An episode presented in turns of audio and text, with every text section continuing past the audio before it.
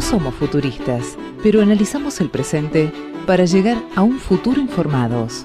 Gaceta 3.0, un podcast actualizado en el momento que lo escuches. Hola, ¿qué tal? Buen día, buenas tardes, buenas noches, a cualquiera sea la hora que nos está escuchando en este su podcast preferido, Gaceta 3.0, este hijo de la pandemia que nació gracias a la pandemia, vale, vale la, redundancia, donde empezamos a analizar cuestiones vinculadas a la pandemia en la primera temporada y en esta su segunda temporada. Algunas cosas tienen que ver, otras no tanto, pero son temas que son bien interesantes porque no están en la agenda pública o porque están poco en la agenda pública, no están en la agenda mediática o por lo menos en la agenda mediática nacional que tiene más penetración de audiencia y demás. Como el episodio de hoy, hoy vamos a hablar de inmigración. ¿Qué pasa? ¿Qué, es lo que, lo que está pasando en Argentina y en el mundo con las inmigraciones?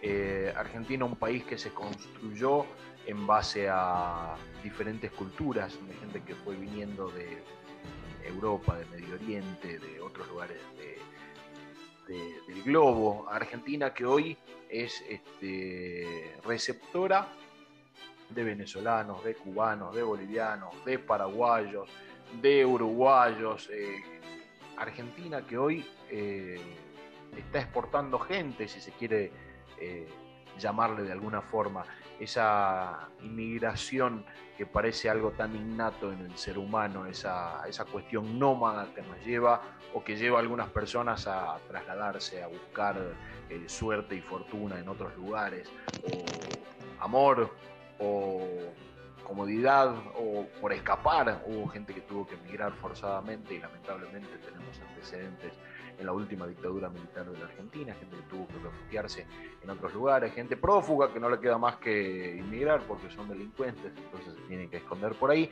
Así que bueno, la, inmigración eh, es un tema que a veces no se habla demasiado, a veces está ahí, a veces eh, de acuerdo a los gobiernos tiene eh, mayor o menor importancia o, por fomentarla o por frenarla o por impedirla.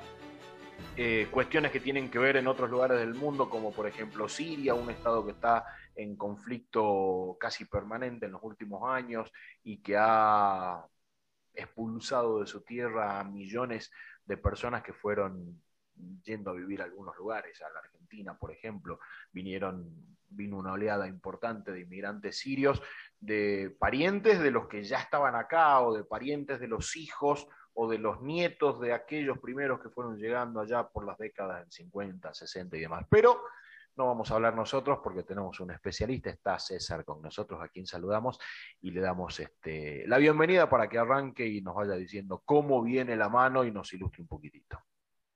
Hola, ¿qué tal? Muy buenas noches. Buenas noches a todos. Bueno, muchísimas gracias por invitarme. Y mm, bueno, bueno, vos empezaste a hacer un, reconto histórico un poquito sobre lo que sucedía con las migraciones y para ahondar un poco en el tema, uno de los temas fundamentales es que en el siglo pasado las migraciones históricamente eran em, de Europa hacia América y las migraciones de América hacia, otros continentes o otro, otros espacios eh, o otras regiones interregionales o extrarregionales era prácticamente imposible. Inclusive las migraciones eran exclusivamente de hombres, las migraciones eh, femeninas, las migraciones de las mujeres, eh, era mucho, mucho más agotado. Por ejemplo, en este momento, nosotros en Argentina tenemos mayoritariamente el ingreso de, de, migrantes es de mujeres, tenemos el 52% de mujeres a un 48-50% de, de, varones. Eh, a nivel internacional, bueno, ya las migraciones están ahí al 50 y 50, por ahí los hombres están un poquito más, pero nosotros en la región las migraciones de las mujeres es, muy, muy, muy importante. Em, eh, algo algo eh, interesante que, me parece importante eh, remarcar sobre lo que está sucediendo en este momento, que tiene que ver con el impacto que tuvo mm, la crisis del COVID, la crisis de la pandemia, que esto generó en no solamente en Argentina, sino en el mundo, la imposibilidad de trasladarse, De hecho, eh, los cierres de fronteras, la imposibilidad de, emigrar eh, o tener una movilidad, una movilidad humana em, como la teníamos antes de la pandemia, eso generó imposibilidad de, poder migrar o poder llegar con, eh, sin dificultad a, de un país de origen a un país receptor. Con respecto a las migraciones, bueno, claramente eh, con, esto, que yo venía diciendo, que se fue modificando a través del tiempo y que ya las migraciones no tienen que ver con, con, esa mirada que, que, todavía hoy se sigue teniendo sobre la mirada de las migraciones europeas o las migraciones em, eh, eh, intercontinental, que tiene que ver del viejo continente. Bueno, la realidad es que lo que está sucediendo es que hoy por hoy las migraciones ya no tienen que ver con una cuestión de, de, del viejo continente, sino que tiene que ver con em, las migraciones que son de países limítrofes, regionales, intrarregionales y extrarregionales. Por ejemplo, extrarregionales, cuando me refiero a eso, me refiero a las migraciones que vienen de Asia, de África, o las intrarregionales, que podríamos decir Mercosur con eh, la comunidad andina, o la comunidad andina con el ALCA. Bueno, digo, esas regiones o centroamericanas, que por ejemplo era muy difícil que nosotros tengamos poblaciones que viniesen eh, a la Argentina eh, históricas. Se modificó el contexto de la movilidad humana en la región por muchos motivos. Eh, es una cuestión antropológica las migraciones. Uno en general migra porque migra porque mm, eh, antes las personas ¿qué necesitaban? Necesitaban alimento, necesitaban agua, necesitaban eh, mejores condiciones para la supervivencia. Bueno, hoy está un poquito más desarrollado todo esto. Pero lo que tenemos son, son migraciones que también es para, la supervivencia, para, la mejor, para mejorar la calidad de vida, inclusive para aquellos que encuentran el amor, porque eh, yo hablo también sobre lo que se llama migraciones virtuales, eh, y que también tienen, que, que tienen impacto a nivel laboral. Eh, y esto lo podemos ver, por ejemplo, no sé, cuando nosotros nos llaman por teléfono de, de, una empresa de comunicaciones que tenemos en nuestro celular y nos queremos hacer un reclamo o nos eh, quieren llamar y resulta que inmediatamente nosotros identificamos que la expresión oral de la persona con quien estamos hablando tiene un acento diferente, seguramente no es de la zona, y si le preguntamos, muchas veces nos dicen soy de México, soy de Perú, soy de acá, soy de allá, o inclusive de eh, nuestro propio país, soy de Córdoba o soy de Santa Fe, porque bueno, em, la comercialización ya se hace de, una manera virtual, y eso también tiene un impacto en temas eh, económicos y laborales. Eh, con respecto al impacto en el mercado laboral, eh, bueno, se profundizó una recesión impresionante. Ya nosotros, la República Argentina venía con una recesión a partir del, 2018 eh, muy importante, pero esta pandemia lo que generó fue agudizar esa situación, no solamente para los migrantes, sino para la población en general, porque, bueno, pérdida del empleo, em, que en nuestro caso en Argentina se intentaron eh, generar, tratar de contener toda esa crisis a través de, ciertos decretos sobre emergencia sanitaria, emergencia alimentaria, em, y eso para tratar de, poder eh, eh, contener la situación de la caída del empleo, que es muy importante. Pero los migrantes, la situación de los migrantes es mucho más, más fue mucho más difícil ¿Por qué? Porque mayoritariamente el empleo para los migrantes es el empleo irregular. Y eso es un problema serio. Em, nosotros hablamos, o por ejemplo, tanto OIM, Naciones Unidas, OIT, ACNUR, habla sobre migraciones seguras, ordenadas, ordenadas y regulares.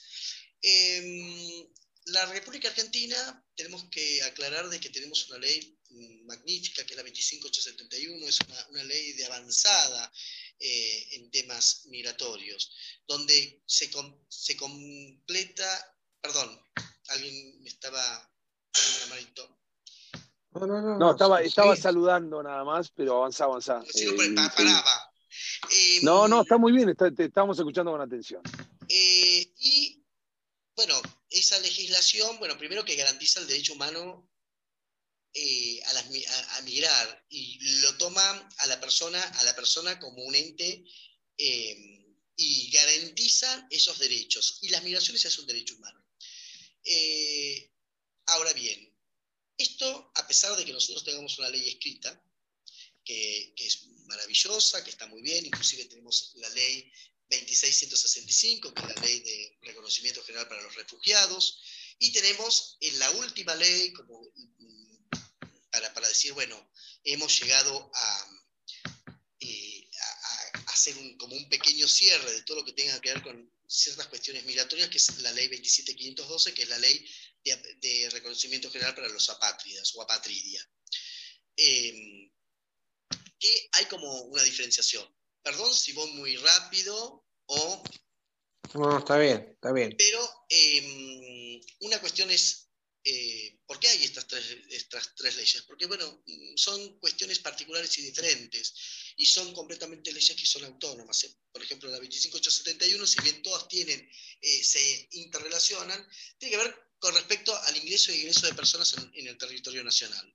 La 26165, que es la ley de, reconocimiento general para refugiados, es una ley que lo que genera es eh, el análisis y la recepción de solicitudes mm, de, refugiados, de personas que por una cuestión forzada y por un temor a la vida, fundamentalmente, esas personas se eh, pueden solicitar refugio y se hace un análisis exhaustivo si esas personas tienen las condiciones para ser reconocidas en nuestro país como refugiados. Y bueno, y, obviamente la ley de apatridia, que tiene que ver con aquellos ciudadanos que han quedado en un limbo em, eh, estamental con respecto a que no son reconocidas, no son reconocidas estas personas, eh, eh, ningún Estado reconoce a esas personas como ciudadanos, entonces no tienen em, una ciudadanía. Y ningún Estado les reconoce el derecho como ciudadanos. Y ahí existe. Si bien en la República Argentina hay muy pocos casos de apatridia, son mínimos, pero eso no significa que no haya, y los hay. Eh, eh, obviamente la apatridia en, Europa y fundamentalmente, fundamentalmente, en Europa del Este, con los países, em, con eh, el quiebre de la Unión Soviética, lo más, lo más reciente, o otros países de Europa del Este que, bueno, que, han quedado por ciertas legislaciones o, cuestiones que tienen que ver de que han quedado estas personas lamentablemente sin, sin eh, patria, sin ciudadanía. Em, volviendo, para volver nuevamente con respecto a la República Argentina, Argentina tiene 2.3 millones de refugiados, que es más o menos aproximadamente el 5% de la población. Eh, Argentina tiene 45 millones punto 200, que fue del último censo, pero bueno, hay una proyección de que mm, la población aumenta a 54 millones de habitantes. Eh, obviamente mm, no se hizo el último censo, así que si bien hay, mm, hay mecanismos para empezar a, poder analizar la población, pero esa variante, que ese censo que se hace cada 10 años, que era tan importante, en este momento no se hizo y no, no, los datos eh, por ahí pueden tener algún tipo de mm, diferencias. Pero nos tomamos que son 45 millones, 2.3 millones hasta el 2020 de, de migrantes, el 5% de la población. Eh, algo interesante que tiene que ver con la, con la, migración de las mujeres. Nosotros tenemos el 52% son mujeres las que migran, son, y las cuestiones laborales hay como ramas específicas que tienen que ver con el comercio, el servicio doméstico la construcción, que son las grandes ramas que tienen los trabajadores migrantes en, la República Argentina. Lamentablemente con la pandemia y esta recesión que, que existió, estas personas fueron las que parcial o totalmente perdieron sus ingresos. Eh, en Argentina, porque no es en todos los países, en Argentina sí eh, se vio la posibilidad de que cualquier migrante pudiese tener eh, este, vacunado, o sea, tiene, tiene la, ley, la ley 2571 garantiza, independientemente de su condición de regularidad, eso lo dice la ley, em, puede estudiar, puede acceder a los servicios de, salud y eh, da, el estudio da criterio de erradicación en Argentina. Y aparte, por otro lado, eh, la República pertenece al Mercosur, la República Argentina pertenece al Mercosur, así que hay un criterio de ciudadanía para todos los ciudadanos del Mercosur que facilita la, la posibilidad de la regularidad. Muchas veces cuando nosotros hablamos sobre el tema de la regularidad migratoria, sobre lo importante que tiene que ver con, con, todo eso, primero dos cuestiones importantes.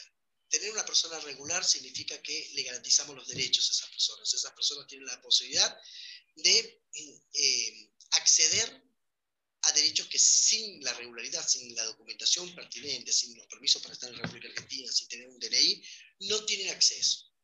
No llegan a acceder a los servicios sociales elementales que, necesita una persona. Eh, así es que, bueno, bueno, en ese sentido la República Argentina es importante. ¿Estás levantando la mano? Yo sí, sí, me voy, a, me voy a permitir interrumpir porque acá hay una cuestión que a mí me, me, llama la atención porque hay una parte de un discurso que a mí en lo personal me preocupa. Vos hablas de personas que son extranjeros, que viven en Argentina, que están en una situación legal o regular y que pueden acceder a trabajo, salud, educación, etcétera, etcétera, sean radicados provisorios, definitivos, nacionalizados y demás. Ahora, ¿cómo impacta esto, especialmente en el campo laboral y en el campo de la salud pública? Porque es muy común, y, en los últimos años me parece que esto se ha, este discurso ha aumentado, es muy común eh, escuchar o ver gente que dice que los extranjeros vienen a quitarle el trabajo a los argentinos, vienen a usar nuestros hospitales gratis y cuando los argentinos van a otro lado les cobran y, que cómo puede ser posible que además vengan a cobrar planes y que encima tengan que votar y que hay que deportarlos a, los, a los, delincuentes como si todo extranjero fuera delincuente, caemos en esa bolsa, en ese, en ese lugar común tan, que a mí me parece tan espantoso. Entonces a mí me, e, el estudiante no molesta tanto. El estudiante es como que no molesta tanto, pero por ahí hay, este, no, antes de irse, cuando se recibe, tiene que devolver algo de ese estudio gratuito que se llevó, pero, pero es como más, más amable ver al estudiante que a la otra persona. Durante la pandemia se dio mucho, eh, algunas quejas de los gobernadores del norte porque la frontera debía ser estrictamente cerrada para que no venga nadie a ocuparnos nuestros hospitales que ya estaban colapsados, etcétera, etcétera. Y a mí me da la sensación de que el impacto real es mucho menor que el impacto discursivo de cierto sector de la derecha que lo, lo, lo fomenta. No, no sé si, no sé si, si tenés, si tenés algún dato, si me estoy apoyando en aceleraciones extrañas. Mira, claramente, por ejemplo, nosotros, eh, nosotros tenemos un problema, y vamos al, tema, a la salud específicamente. Eh, tenemos, hay 5.700.000 eh, personas venezolanas que salieron de Venezuela y consigo en, en América Latina son 4.600.000, eh, América Latina y el Caribe son 4.600.000 que, que tenemos venezolanos por toda la región. Ahora, por ejemplo, cuando empezamos a hablar sobre, sobre, mm, sobre números reales, ¿no?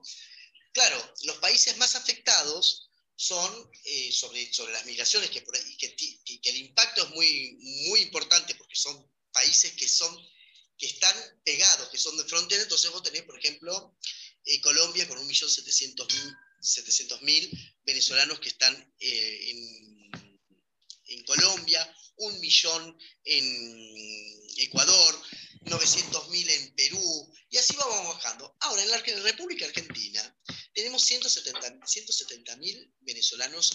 Me, refiero a, las personas que, han hecho las radicaciones del 2018 al 2020. Digo, eh, y por ejemplo, nosotros tenemos un déficit en cuanto a la salud de empleados de, profesionales de la salud, fundamentalmente enfermeros, médicos y en toda la región. La posibilidad de que muchos profesionales que han llegado a la República Argentina, que han podido convalidar sus títulos y que están hoy trabajando, están haciendo un, un, aporte mayúsculo, pero no solamente para el hospital o la clínica que está trabajando, sino para la sociedad toda. ¿Por qué? Porque están nos están atendiendo a nosotros. O sea que sí, sí, claramente hay discursos xenófagos, por supuesto, pero em, el tema de, lo discursivo, tenemos que empezar a hablar con, con números reales. sí, claro, por ejemplo, perdón, perdón, quería, quería ver, hacer una, también un paréntesis sobre este punto respecto de quienes vienen a estudiar. Y la Argentina es verdad que se debe a sí misma, digo, los argentinos, el Estado argentino, una revisión respecto de las condiciones en las que vienen. Vos dijiste, decías, nos atienden a nosotros. Nosotros los argentinos nativos o naturalizados. Cualquiera sea argentino que habite este suelo. Pero a mí me gustaría hacer un paréntesis respecto a esto que decía Diego Comba, que me precedía. Soy Juan Francisco Venturino, abogado y analista internacional. Intento ser divulgador de la ciudad de Lanús, Buenos Aires, Argentina. Yo eh, me hace un ruido particular respecto de eh, esta licencia que, le damos a los estudiantes extranjeros que en una enorme mayoría vienen a estudiar a la Argentina, que decimos que la, la universidad es pública, pero para mí, y está mal que se diga que es gratuita, porque no es gratuita, es de acceso irrestricto, porque lo pagamos todos los argentinos. Y eso está mal porque nosotros abrimos, ellos vienen, estudian, por ejemplo, los brasileños, y se vuelven a su país muy gentilmente. Digo, ¿qué devuelven a la Argentina aquellos profesionales que hemos formado? Ese es un enorme signo de pregunta que no sé si está zanjada la respuesta. Bueno, mira, yo, eh, yo voy a hablar desde, desde, mi, desde mi mirada y sobre lo que me parece. Cuando yo empecé a hablar, empecé a hablar de que dije que en la República Argentina hay 2.300.000 eh, eh, migrantes, que es el 5% de la población. Es el 5% de la población que son migrantes. A ver, digo, digo no es que, que, tenemos el 50% de migrantes, no, ese es el 5% de la población. Ese 5% de la población, no son todos universitarios, no son todos universitarios. Por otro lado, las migraciones son fundamentales e importantes porque el bagaje cultural y lo que, y lo que aportan, a ver, digo, solamente un migrante cuando viene a la República Argentina y compra una leche está pagando el 21%. ¿Mm? O sea que está pagando impuestos. Le está generando, pero aparte está dando trabajo, porque aparte está alquilando una casa, está buscando, hay, remesas que vienen a la Argentina, porque obviamente si, vienen a estudiar, los padres están enviando dinero para que, este, para que ese estudiante pueda estudiar. En algunas universidades, por ejemplo, em, con respecto a los brasileños, a los, brasileños que vos eh, mencionaste, por ejemplo, la Universidad de La Matanza, que, tienen, que, es la Universidad eh, de Ciencias Médicas, ellos, por ejemplo, tienen que, como no hablan el idioma español, tienen que pagar un curso sobre Em, lengua española, o sea, tiene que hacer un curso de, español, de castellano. O sea que están pagando. Digo, eso genera, a ver, digo, eso genera pues, fuente de trabajo. A ver, esos profesores que están dando el curso de español, tienen trabajo. Digo, o sea, porque pareciese como que, lo que pasa es que muchas veces las sociedades, cuando mm, tenemos problemas económicos, laborales, las crisis, lo único que necesitamos poner el problema en otro, sin pensar que el problema lo tenemos nosotros. Y somos todos. Yo, en una vuelta... No, yo me, yo me refería a lo que se llama el convenio de reciprocidad entre estados. No estaba en contra de los brasileños que viajan, estudian, ni los chilenos, ni de cualquier otro país. Lo que estoy diciendo es... Lo tenemos con el Mercosur. Está, está, mira, lástima que lo tenemos con el Mercosur. Inclusive te cuento. Eh, yo no, no, recuerdo. O sea, mi pregunta es, ¿un argentino puede ir a estudiar de manera irrestricta a Bolivia, a Chile, o en este caso a Brasil, o tiene sus limitaciones? Si las tiene, es un problema del Estado bueno, no resuelto. las universidades cada, universidad tiene que tener un convenio y una certificación. No es que cualquier universidad puede estudiar en la República Argentina. O, sea, no es que, por, ejemplo, necesitas tener convenios. Eso es, eso es una de las cosas. Eh, la verdad es que mi, especialidad no es en tema eh, en educación pública, mi especialidad es en temas de trabajo. Eh, yo mm. represento a la Confederación Latinoamericana y el Caribe de Trabajadores Estatales, soy el director de trabajadores, trabajadores y trabajadoras estatales y, em, perdón, el director de la Dirección de Trabajadores y Trabajadoras Migrantes. Eh, así que mi especialidad es, me especializo en temas de migraciones y me especializo en el tema del trabajo. Ahora bien, el tema de tenemos el Mercosur, primero que nos, nos, regula ciertas eh, normas que tienen que ver con el Mercosur. Que, por ejemplo, yo si quisiese ir a Brasil o quisiese ir a Bolivia o quisiese ir a Perú, claramente tenemos la misma, tenemos la misma radicación por ciudadanía, porque precisamente hay un convenio por haber pertenecido al Mercosur. Muchas veces tenemos, hay una fantasía de que nosotros somos un, primero que somos un país em, que estamos lejos. A pesar de que en de los países del Mercosur somos el país que mayor cantidad de migraciones tenemos. Em, después, por ejemplo, eh, el cordón fruto-hortícola, ¿no? a ver si, perdón, a ver si entendí bien. ¿Somos el país que más migrantes ha recibido de, de, la región? Sí, en la región, pero eso no somos los que más recibimos de, migraciones regionales, de la migración del Mercosur. Eh, ¿puedo, poner una pausa si, no les molesta? Eh, estabas, en, algún, en algún momento empezando a dar datos estadísticos del impacto laboral de las migraciones y demás, al final nos fuimos y, me gustaría ir cerrando, cerrando esa parte porque si no quedó como que nada, quedó, quedó en el... Perfecto, sí, bueno, más o menos el 68.4% el 68 de, de los migrantes en Argentina lamentablemente tuvo una pérdida parcial o total de lo que tiene que ver con el, con el empleo. Que esto, esto es producto claramente de la pandemia, de la crisis que, que, generó la pandemia. ¿Por qué? Porque muchas veces eh, el trabajo, y lamentablemente la regularidad laboral, porque muchas veces los migrantes no, no tienen esa regularidad mm, laboral. El trabajo regular, lamentablemente lo que mal llamamos trabajo en negro, eh, la gente no tiene aportes, no tiene aportes, las empleadas, el personal de servicio mm, de casas particulares mm, no están con todos los aportes que corresponden. Entonces existen ciertas dificultades y eso ha generado que, por ejemplo, se vea agravado. Ahora, claramente aquellas personas que tenían, aquellos migrantes que tenían empleo, que lo han perdido y que tenían sus eh, obras sociales o sus prepagas o lo que fuese, claramente sí, eh, eh, quien tuvo que absorber todo eso fue el, hospital público. Que no solamente, no solamente fue con los migrantes, también sucedió con la población en general. Pero bueno, mi tema es específicamente los migrantes y la situación de los migrantes particularmente ha tenido un, proceso bastante eh, de mucha dificultad, porque precisamente existe en la sociedad em, claramente discursos xenófobos y muchas veces que, no, que no, no es la realidad.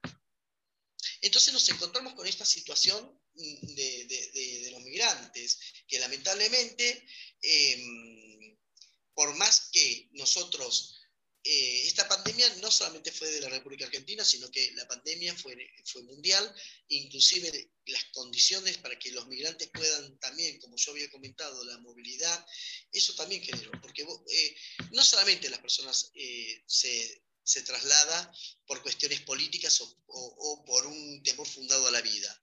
Las personas migran porque tienen que trabajar. Es muy normal. Muchos de nosotros en Argentina seguramente vamos a trabajar a Uruguay y eso nosotros no lo vemos en la Argentina, no lo vemos mal.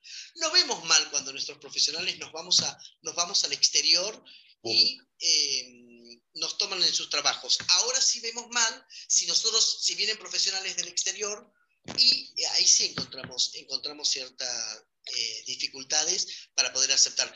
Por eso mismo las poblaciones lamentablemente se van cerrando, las poblaciones eh, tienen discursos mucho más de derecha, eh, con discursos donde las migraciones pareciesen que son, son el cuco o el fantasma, y todo lo contrario, las migraciones precisamente, primero que nosotros eh, planteamos que las migraciones es un derecho humano. Migrar es un derecho humano. Desde esa perspectiva. Y segundo, eh, las migraciones, cada, cada migrante no solamente aporta un bagaje cultural, económico, social y encima fuerza de trabajo para el crecimiento del Estado-Nación. Digo. ¿Me permitís? Eh, quería, quería eh, hay, muchas cosas que me están dando vuelta. Lo quería, lo quería plantear. Eh, yo soy médico, mi nombre es Marcelo Gus, yo soy médico y soy periodista. Tengo más de 30 años de médico de hospital público, así que conozco muy bien el tema de las migraciones y el hospital. En este momento yo estoy en una maternidad pública donde el 60 y pico por ciento de las mujeres que vienen son extranjeras, la mayoría son bolivianas. Que vienen a tener... ¿De Cava o provincia? De Cava, de Cava. De Cava. Eh, no hay ningún tipo de discriminación, nada. Obviamente llama la atención que vengan tantas mujeres extranjeras a tener su bebé a la, Argentina, eh, llama la atención porque, eh, claro, uno dice, le estamos dando todo, es gratis. Esto, lo que yo digo, es algo, eh, no es discriminativo. Se toma como discriminativo, lo lamento, pero no es discriminativo. Pero nosotros tenemos un 60% de extranjeras, la, atención es gratuita, es, gratuita no, es pública, es irrestricta. todos la pagamos todos, exactamente. Entonces uno dice, eh, a ver, ¿qué hay como contrapartida? ¿no? Porque uno dice, eh, con Bolivia, respetando los gobiernos socialistas y qué sé yo, pero uno le pregunta a la señora, ¿por qué se viene de Bolivia a tener a su bebé acá? Y porque allá me cobran. Allá me cobran y vengo acá y acá me atienden de forma gratuita, por un lado. Eh, la maternidad es el lugar más, eh, yo te diría, más álgido y pediatría también, son los lugares álgidos de lo que es la atención del extranjero. Respecto a los profesionales que han venido del extranjero, eh, yo no es que me siento, no soy ningún premio Nobel, soy un médico común, pero el nivel que han venido muchos médicos extranjeros era, era paupérrimo, digamos, ¿no? Porque eh, yo he conocido muchos médicos que vinieron al, hospital y, gente que se ha atendido y, tiene un nivel muy bajo. obviamente, hay, se lo deja estar, saca su matrícula, empieza a atender y chao. Punto. No hay, prácticamente no hay un control. Y, yo de todo esto te quiero hacer la pregunta. Si está bien para un país que exista una inmigración irrestricta, si es bueno para un país y, para el inmigrante, si es bueno una inmigración irrestricta y no una inmigración controlada como puede haber en países como, no sé, Australia, Canadá, donde hay una inmigración controlada, y no todo el mundo que quiere ir va y entra. Acá sí, acá cualquier persona, y no digo que esté bien y esté mal, yo te estoy preguntando a vos si vos lo ves bien o mal que sea irrestricta la inmigración. me parece que hay, yo por eso mismo digo, me parece que no, que no hay una, no es irrestricta porque está la ley 25871 que dice eh, cómo exactamente las personas pueden el ingreso y egreso de las personas. Eh, y ahí sí vamos a encontrar situaciones donde podemos ver claramente cómo es el ingreso de las personas. Cuando mm, yo, por ejemplo, personas, vos me decías sobre las personas bolivianas, por ejemplo, la migración de personas bolivianas está en el quinto puesto. La mayor cantidad de población de migrantes en, Argentina es, eh, y, la histórica y la, actual, es la, comunidad paraguaya, por ejemplo. Sí. Números, eh, por ejemplo, hoy en este momento las radicaciones otorgadas del 2018 al 2020 Em, quien lleva la cabeza es Venezuela, es el 36%, Paraguay el 19%, em, Colombia, eh, eh, ahí viene em, Bolivia con el 16% y Perú con el 7%. Digo, porque ahí vamos a empezar. Y por ejemplo, cuando vos me decías sobre mujeres, claro, sí, sí, sí, eh, cambió la matriz mm, de, movilidad humana. Ahora son la, mayor cantidad de, personas, la movilidad humana de las mujeres eh, es, ha cambiado. Antes era el hombre. Mira, por ejemplo, solamente para analizar sobre lo que pasaba sobre el siglo pasado. una persona migrante en Argentina, con la, ley argentina en el siglo pasado que llegaba por el Hotel de los Inmigrantes? Por ejemplo, las personas que eran discapacitadas no, tenían, no podían acceder. Tenían, las mujeres y los niños tenían que tener una carta de, mm, un certificado de un llamado y donde había alguien que se hiciese responsable de esa persona porque si no, no podían ingresar. Bueno, claramente hoy se modificó. Pero, yo la, pregunta iba, la pregunta iba, por ejemplo. yo no creo que sea una, eh, una, ecuación irrestricta. Me parece que por ahí. Pero, yo, entonces la pregunta que te haría es: eh, si viene una persona boliviana, ¿por qué no la dejarían entrar? ¿Por qué no la o un paraguayo, o un. yo digo, porque no se la puede, ¿por qué no vamos? Eh, mira, la única forma de que una persona no pueda ingresar a nuestro país eh, del Mercosur, porque son miembros, a ver, digo... Mercosur o de cualquier lado, de cualquier lado. No, no, no, no, no es lo mismo, porque hay países que necesitan visa y hay, hay países que, que, necesitan visa y otros países que no. Entonces, con la visa, ahí nosotros hacemos restricciones.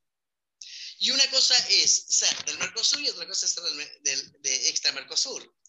Digo, hay diferenciación, no es que todo es lo mismo. Lo que pasa no, es que yo te pregunto eso, pero vos me estás hablando que somos el país que más este, inmigrantes recibimos. En la región hemos sido el país que más inmigrantes. Sí. Pero yo te pregunto, si vinieran 10 millones de inmigrantes, no sé, es un invento, te estoy inventando. ¿Sería bueno que vengan muchos, muchos inmigrantes o sería importante que sea algo más regulado? Es que es que ahí está el problema, es que hay una, hay una visión, para mí es un mito, de que... ¿Me dejan, contar una anécdota?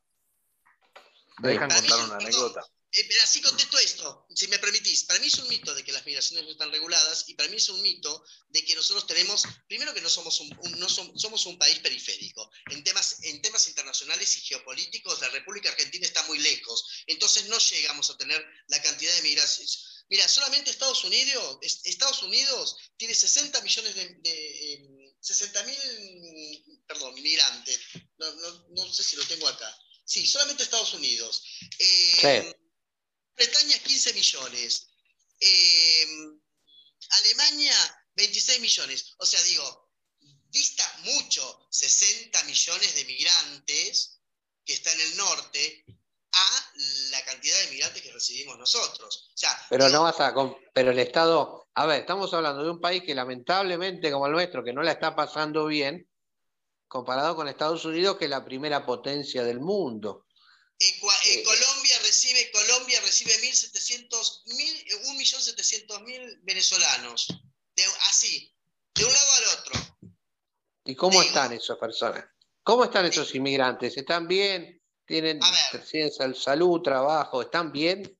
A ver, eh, te, puedo dar, te puedo dar ejemplos sobre lo que sucede, por ejemplo, con, los países, con, lo que está pasando con España, con los migrantes, cómo son, cómo, cómo son las condiciones de los migrantes en España. Sí, bueno, es que no, eh, está bien. Yo no, defiendo eso, no lo defiendo. pero me, refiero, digo, en nuestro país, en nuestro país, yo considero que las migraciones yo creo que están yo creo que tenemos un, buen las migraciones son fantásticas. Aparte, primero, nosotros territorialmente tenemos una, cantidad poblacional muy baja, pero muy baja. Ahora, nosotros tendremos que analizar entonces cómo sería nuestra población interna y cómo, se, cómo deberían ser nuestras migraciones en, en, el territorio nacional. Que eso es otra discusión sobre, sobre eh, la relocalización poblacional en la República Argentina y sobre cómo nosotros deberíamos eh, generar sobre los recursos laborales eh, en, todas las provincias y sobre lo que necesitamos. Claro, si yo, a ver, digo, me pongo a pensar, la capital federal, Cava, es la que mayor recursos tiene. Yo, soy, yo vivo en San Vicente, Alejandro Cor. Yo no me atiendo acá en la provincia de Buenos Aires, me atiendo en Cava. Soy un migrante, soy un porque yo no, no, no vivo, vivo en la provincia de Buenos Aires y me debería tener que atender en la provincia de Buenos Aires. Pero no solamente, ¿y dónde trabajo? Trabajo en Cava, en, la ciudad de Buenos, en la ciudad autónoma de Buenos Aires. Digo, el aporte que yo le hago a la ciudad de Buenos Aires, muchísimo. Viajo, eso genera que yo pueda, que yo gasto, gasto la ciudad. ¿Cómo? ¿Cómo en la ciudad? gasto, se genera empleo, impuesto. Digo, porque si no pareciese como que em, responsabilizamos a los migrantes absolutamente de todas nuestras desgracias, y la realidad que no. Y cuando yo pongo, yo, analizo, el 5% de la población es migrante, 5%, 2.300.000 de 45 millones 200, que es el último censo, pero que tenemos una proyección de 54 millones de habitantes. O sea que nosotros estamos en el 45, pero en realidad es mucho más. Lo que pasa es que no tenemos el último censo, que ya pasó, que tendría que haber sido eh, eh, el año pasado. Digo, entonces, nosotros lo que tendríamos que estar analizando, en realidad, ¿qué pasa con, las, con, con los, eh, con, las, con los centros urbanos más importantes? ¿Y qué es lo que pasa, por ejemplo, con la posibilidad de generar fuentes de trabajo? Y, por ejemplo, con los bolivianos específicamente, los bolivianos son los que trabajan la tierra y que trabajan todo el cordón frutoartícola, por ejemplo. Por ejemplo. Y, sin, y sin hablar de los migrantes golondrinas. Por ejemplo, lo que generan y que no, que vienen por un por tiempo estacional y luego vuelven a sus países o a, digo, eh, para pensarlo, ¿no? Es para, para, ponerlo sobre la, sobre la mesa. Yo voy, a, yo, voy a, yo les, voy a contar una, breve anécdota que me parece muy interesante y que me parece que viene al caso. Hace algunos años me tocó viajar a Antofagasta, al norte de Chile. Eh, el, el, gran empleador en esa zona norte de Chile son las empresas mineras. Eh, después podemos discutir si la minería sí, no, si hacen volar cerros y demás, eso es otra cosa. Pero pagan muy buenos sueldos, pagan muy buenos salarios. Entonces, Antofagasta tenía un gran problema porque los hombres de Antofagasta no querían trabajar en las empresas de servicio. Eh, reparación de computadoras, mozo, estación de servicio, eh, no, querían trabajar y no quieren trabajar en otra cosa que no sean las empresas mineras porque pagan unos sueldos descomunales. Entonces Antofagasta tenía un gran problema porque no tenía gente para emplear. ¿Ok?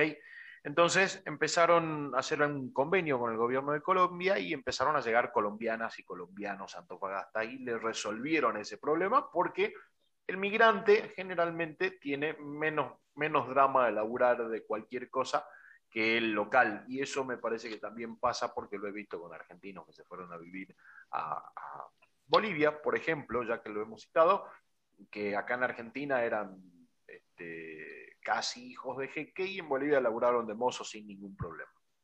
Pero bueno, la gente llegó a Antofagasta y empezó a cubrir puestos en mozos, cocineros, eh, despachantes de combustible, eh, técnicos de técnicos de computadoras y demás servicios que pagan mucho menos que las empresas mineras. ¿sí? ¿Qué pasó con eso? Resolvieron un problema, pero tuvieron otro, porque el régimen de trabajo en las minas es de 7 por 7 días, de 15 por 15 días, de 7 por, etcétera, etcétera. La cuestión es que los hombres que trabajan en las minas están mucho tiempo fuera de su casa, donde se metieron los colombianos en la casa de las chilenas. Empezaron a tener un problema social Digo, esto, esto contado por candidatos a concejales con los que pude charlar, digo, y es muy interesante el fenómeno de cómo estudiarlo. Entonces, ¿qué pasó con los colombianos que se metían en la casa de los chilenos? Llegaron las colombianas que empezaron a ejercer la prostitución. ¿A dónde iban a parar los chilenos que volvían de la mina? Pero todo eso genera algunas soluciones, digo, ¿no? Se genera un tráfico de plata, eh, un circulante de dinero interesante, con algunos problemas eh, tuvieron que aumentar la seguridad en, las calles, en Antofagasta casi no había policías y de golpe empezaron a haber carabineros por todos lados. Y así fueron empezando a ir resolviendo de la manera más civilizada posible, resolviendo problemas que se iban generando a medida que se iban solucionando algunas otras cuestiones. me parece muy interesante como proceso analizar esto que está haciendo César también ahora. Digo, los inmigrantes son todo uno, sí, pero resulta que los bolivianos son los que trabajan todo el cordón frutícola, tanto del centro, del sur del país, como de acá del norte también. Eh, resulta ser que las paraguayas son las que vienen a laburar en las casas, eh, como empleadas de casas particulares, porque también hay una realidad. Eh, al argentino no le gusta mucho el empleo registrado, ¿no? Me da la sensación. Entonces, eh, la persona que tiene un plan social, si no le pagas un sueldo digno y como corresponde, prefiere seguir con el, sueldo, con el plan y es lógico y me parece que está bien que así sea. La persona que viene en condición de migración, que generalmente viene en condiciones de pobreza, es mucho más complicado que, este, o es mucho más fácil, quiero decir, que vayan a trabajar casi de cualquier cosa. Entonces me parece que en vez de, me parece, eh, que en vez de discutir la migración como un fenómeno negativo, lo que podríamos empezar a hacer es verlo como un fenómeno, ¿ok? Social, sociológico, antropológico, y alguna ventaja tiene tanto para los que vienen como para los que estamos aquí. Eh, y, y, está hablando un inmigrante, en definitiva. Yo tengo 45 años, pero vivo de los 8 en Argentina soy nacido en Bolivia, pero de padres argentinos, descendientes de italianos y de sirios. Entonces es como que me ven de otra forma, ¿eh? porque no hablo como boliviano y demás, pero en definitiva soy un inmigrante, ¿no? Entonces, eh, me, parece que podríamos empezar a hacer eh, este ejercicio que hacía César hace rato cuando hablaba también de los estudiantes, ¿no? El que viene de Brasil viene y tiene que pagar un profesor de castellano, tiene que morfar, tiene que... Entonces genera otro tipo de movimiento de dinero, en definitiva, que no lo generamos si esta gente no viene, o se generaría de otra forma. Creo que eh, eh, es un, ejercicio interesante empezar a mirar con un poco más de amabilidad eh, la, cuestión de las migraciones. Lo por mí, con esto yo termino mi participación acá hasta el cierre del episodio. Bueno, mira, la cosa es que vos dijiste algo muy interesante que tiene que ver, que, que hablaste algo sobre el tema mm, eh, de la prostitución, que es un tema muy delicado. Eh, con respecto a la prostitución, los países, obviamente que cuando hay pobreza, los países pobres son los que más mm, eh, más prostitución existe. ¿Por qué? Porque la única fuente, la fuerza de su trabajo, el único elemento de trabajo que tienen es su cuerpo.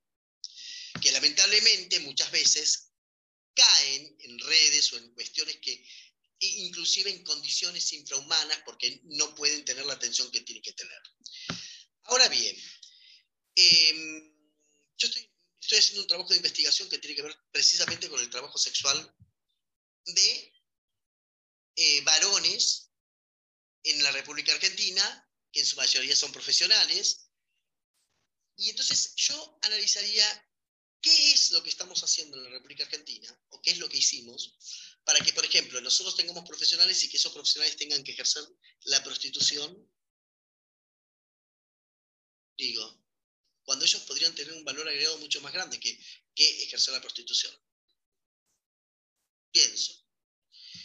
Eh, sí, yo, yo es, realmente es un disparador maravilloso, pero me gustaría también cerrar respecto a lo que decía Diego, que hay que mirarlos. Yo creo que no hay, hay pocos países que miren con ojos tan benévolos a los migrantes, independientemente de que a veces cargan con ese mote. Realmente somos un país muy generoso en todos los aspectos y acabándolo de comprobar con la cantidad de migrantes comparado con la región. Simplemente yo me refiero a un tema de equidad entre estados, no entre personas. Por eso insisto en este punto, y voy a volver a insistir las veces que sean necesarias, mil, dos mil o tres mil veces, respecto de que los estados deberíamos nosotros tratar de hacer las cosas, por lo menos intentar que sean un poco más equitativas. En ese aspecto nada más. Digo, si vamos a formar profesionales latinoamericanos, que haya algún tipo de contraprestación o que por lo menos se nos dé la posibilidad, porque eh, está claro que no tenemos la misma posibilidad si nosotros vamos a otros países. ¿eh? Y respecto de los aspectos médicos, de los aspectos de salud, también me consta que la mayoría de, de, los partos que podrían ser complicados, por ejemplo en la República del Paraguay, inclusive en Brasil, vienen a ser tratados a la Argentina. Esto a nosotros nos pone felices y que tengan la posibilidad de que un parto, un, embarazo que podría ser muy delicado, aquellas bolivianas vengan a Argentina y encuentren un refugio para ellas y para sus, hijos. Lo que me estoy refiriendo es, ¿qué hacemos respecto del gobierno boliviano? ¿Le preguntamos, le pedimos, eh, pedimos una contraprestación o efectivamente eso va a ningún lado? es sencillamente una cuestión entre estados, ¿eh? me estoy refiriendo. Y obviamente somos un fiel refugio de que aquellos venezolanos que pueden elegir, eligen a la Argentina. Hay otros que se van caminando con lo opuesto. Insisto en este punto, es porque nos transformamos en una posibilidad cierta y concreta. Ahora, desde el punto de vista estatal, nosotros tenemos oficios, hacemos buenos oficios diplomáticos para de alguna manera dejar mejor sentada a la Argentina en respecto de esas relaciones bilaterales, bilaterales con Venezuela, bilaterales con Bolivia, bilaterales con Brasil, o todo lo contrario. Esto es un hecho concreto de la realidad. Bueno, a ver, me parece que el hecho concreto de la realidad es que, por ejemplo, nosotros eh, tenemos, por ejemplo, con respecto a la, comunidad eh, venezolana, la población venezolana que vino a Argentina fue, nosotros hemos, hemos sido privilegiados porque vino la población em, económicamente y culturalmente, mm, porque la gran mayoría de, los, de los venezolanos son profesionales. O sea que han venido con un bagaje impresionante. Y la verdad es que cuando yo pongo los números, 170.000 venezolanos y 1.700.000 en, en, en Colombia. Entonces no hay equidad. Tendremos que pensar por qué nosotros no somos equitativos con Colombia, con Ecuador y con Perú, que tienen, que, tienen tanta cantidad de venezolanos, de pero que es inclusive con Brasil, que es cruzando la frontera.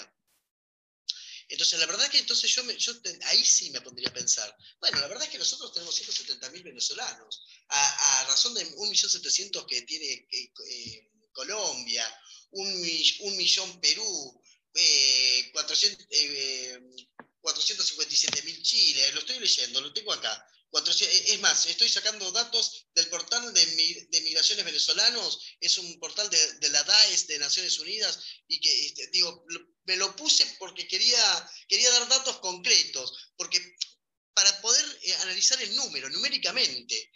Y cuando yo pongo, claro, en la región, en la región eh, eh, Conosur, Argentina tiene en realidad, claro, 174 174.000.3, ¿no? ¿Con quién nos comparamos? O sea, esta región, ¿cómo está? ¿Con quién estamos? Uruguay, Bolivia y Paraguay. Solamente, las, solamente si nos ponemos a pensar en, el territorio de Uruguay, Paraguay y Bolivia, nos tenemos que dar cuenta que claramente, obviamente, si tuviese 174.000 venezolanos Uruguay, que mm, es un país muy pequeño, ahí estaríamos en un problema. Pero la verdad es que yo me pongo a pensar, ¿no? Y tenemos, por ejemplo, y solamente República Dominicana, para, pensar en cuestiones equitativas y territoriales, tiene 114.000.1 eh, eh, venezolanos. Y nosotros tenemos 174.000 y empezamos a pensar. Calidad, accesos, territorialidad. Digo, la verdad es que entonces, entonces eh, nosotros somos poco, somos poco solidarios con la comunidad internacional. Tendríamos que tener aún más todavía. Yo les propondría que vayamos redondeando para que no se nos vaya mucho más en el tiempo el, episodio, así que eh, haría, haría una ronda más entre Marcelo, Juancho Corto y, César como para tratar de, insisto, de redondear eh, algunos conceptos.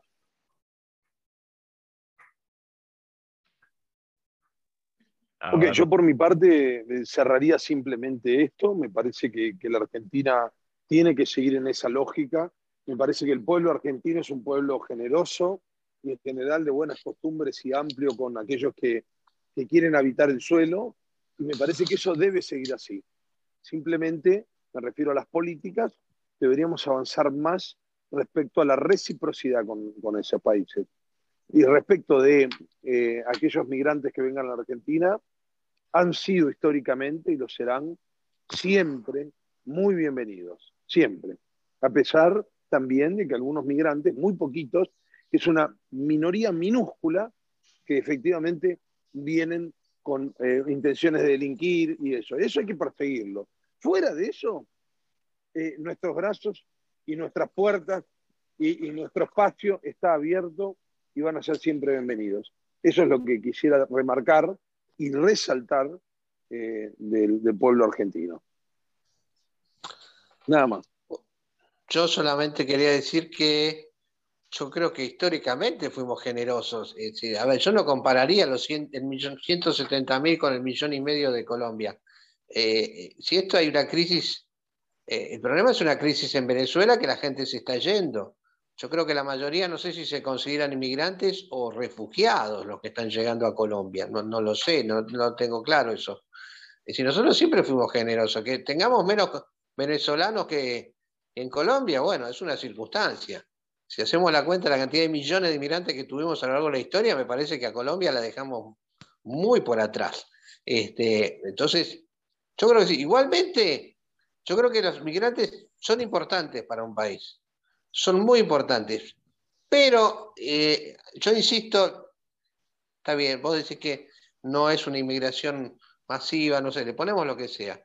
Pero yo creo que al inmigrante, cuando llega al país, no le podés permitir que termine, por ejemplo, que eso me consta, en un taller este, de, costura, como ocurre en barrios de la Ciudad de Buenos Aires, donde los esclavizan, donde los tienen 14 horas o 16 horas por día trabajando.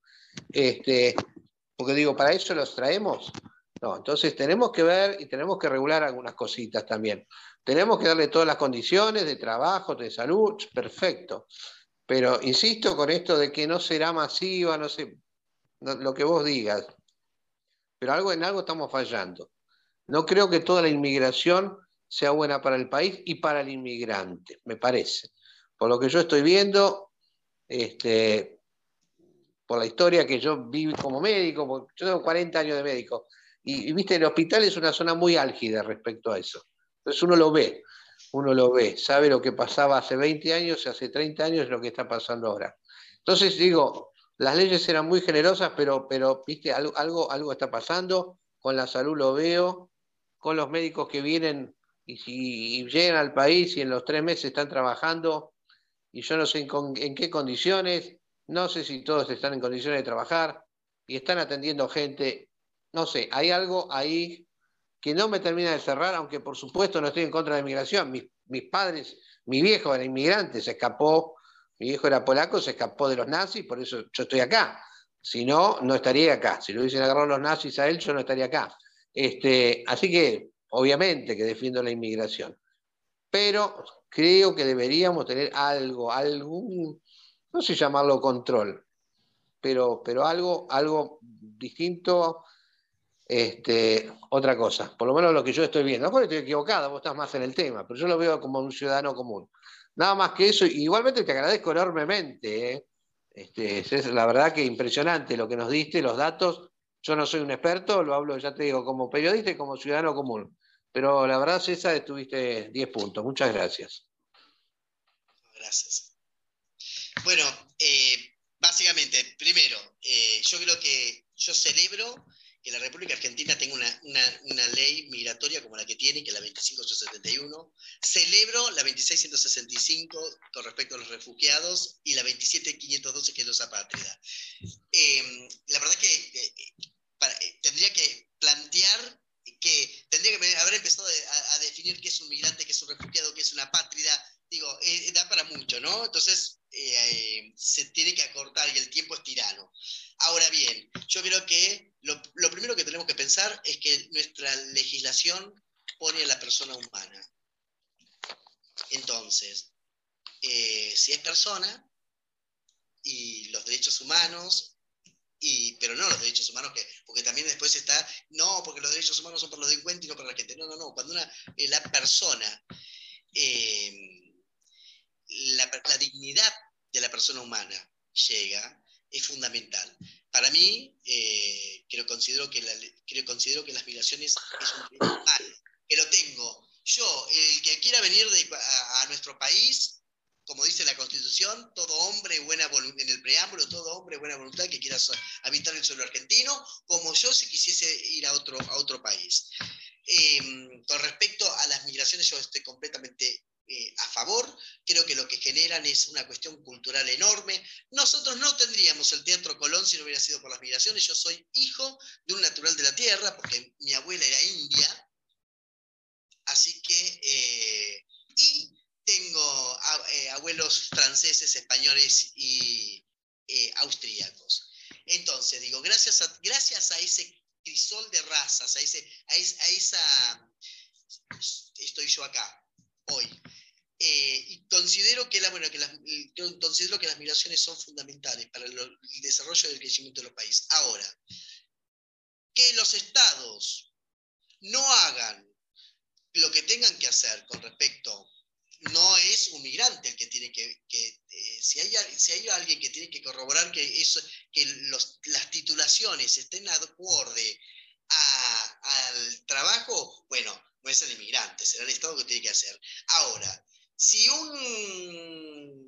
eh, si, una persona, si hay trabajo esclavo, ya es otra cosa, porque nosotros estamos hablando sobre inmigraciones y sobre trabajo decente.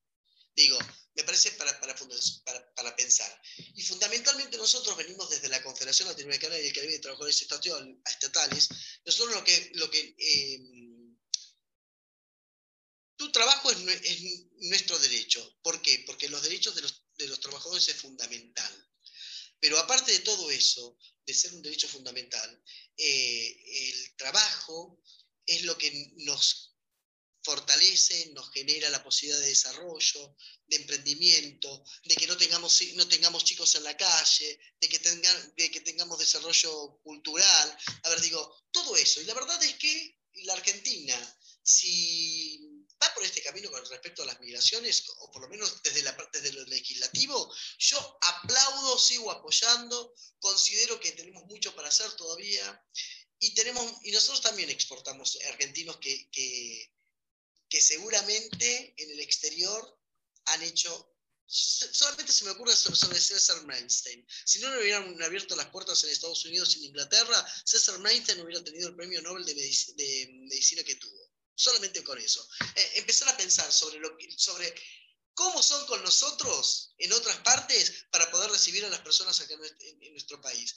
Y bueno, y muchas veces Em, lo, que, lo que suele suceder con las migraciones, que hay una mirada, yo entiendo que tenemos una mirada xenófoba, porque no miramos, miramos por arriba, pero no miramos realmente lo que, lo que el trabajo que sucede. Y con respecto, me parece que promover difundir las legislaciones, generar que la gente sepa cómo es, cómo es el, tratamiento, sobre las dificultades, sobre cómo se le cambia la vida a una persona cuando está regular en un país, independientemente de la Argentina. La Argentina, Perú, Bolivia, Chile, Estados Unidos, China, eh, España, África, lo que fuese. Que una persona pueda llegar a tener eh, la posibilidad de, tener una regularidad en un país significa que va a poder trabajar, significa que no va a haber, personas que van a hacer abusos de esas personas, significa que lo vamos a reconocer como un igual.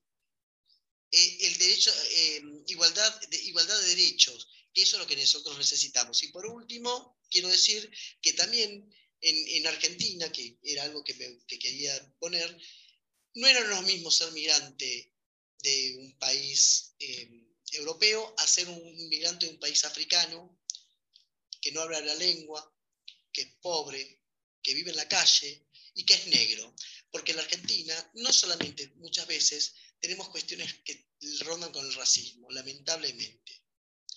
Eh, plantean, yo siempre digo, plantean, se llenaron de africanos. No, no se llenaron de africanos. Es, el 1%, es menos del 1% de los, 3 de los 5, del 5% de la población emigrante. Por eso es tan importante tener los datos mm, eh, cuantitativos.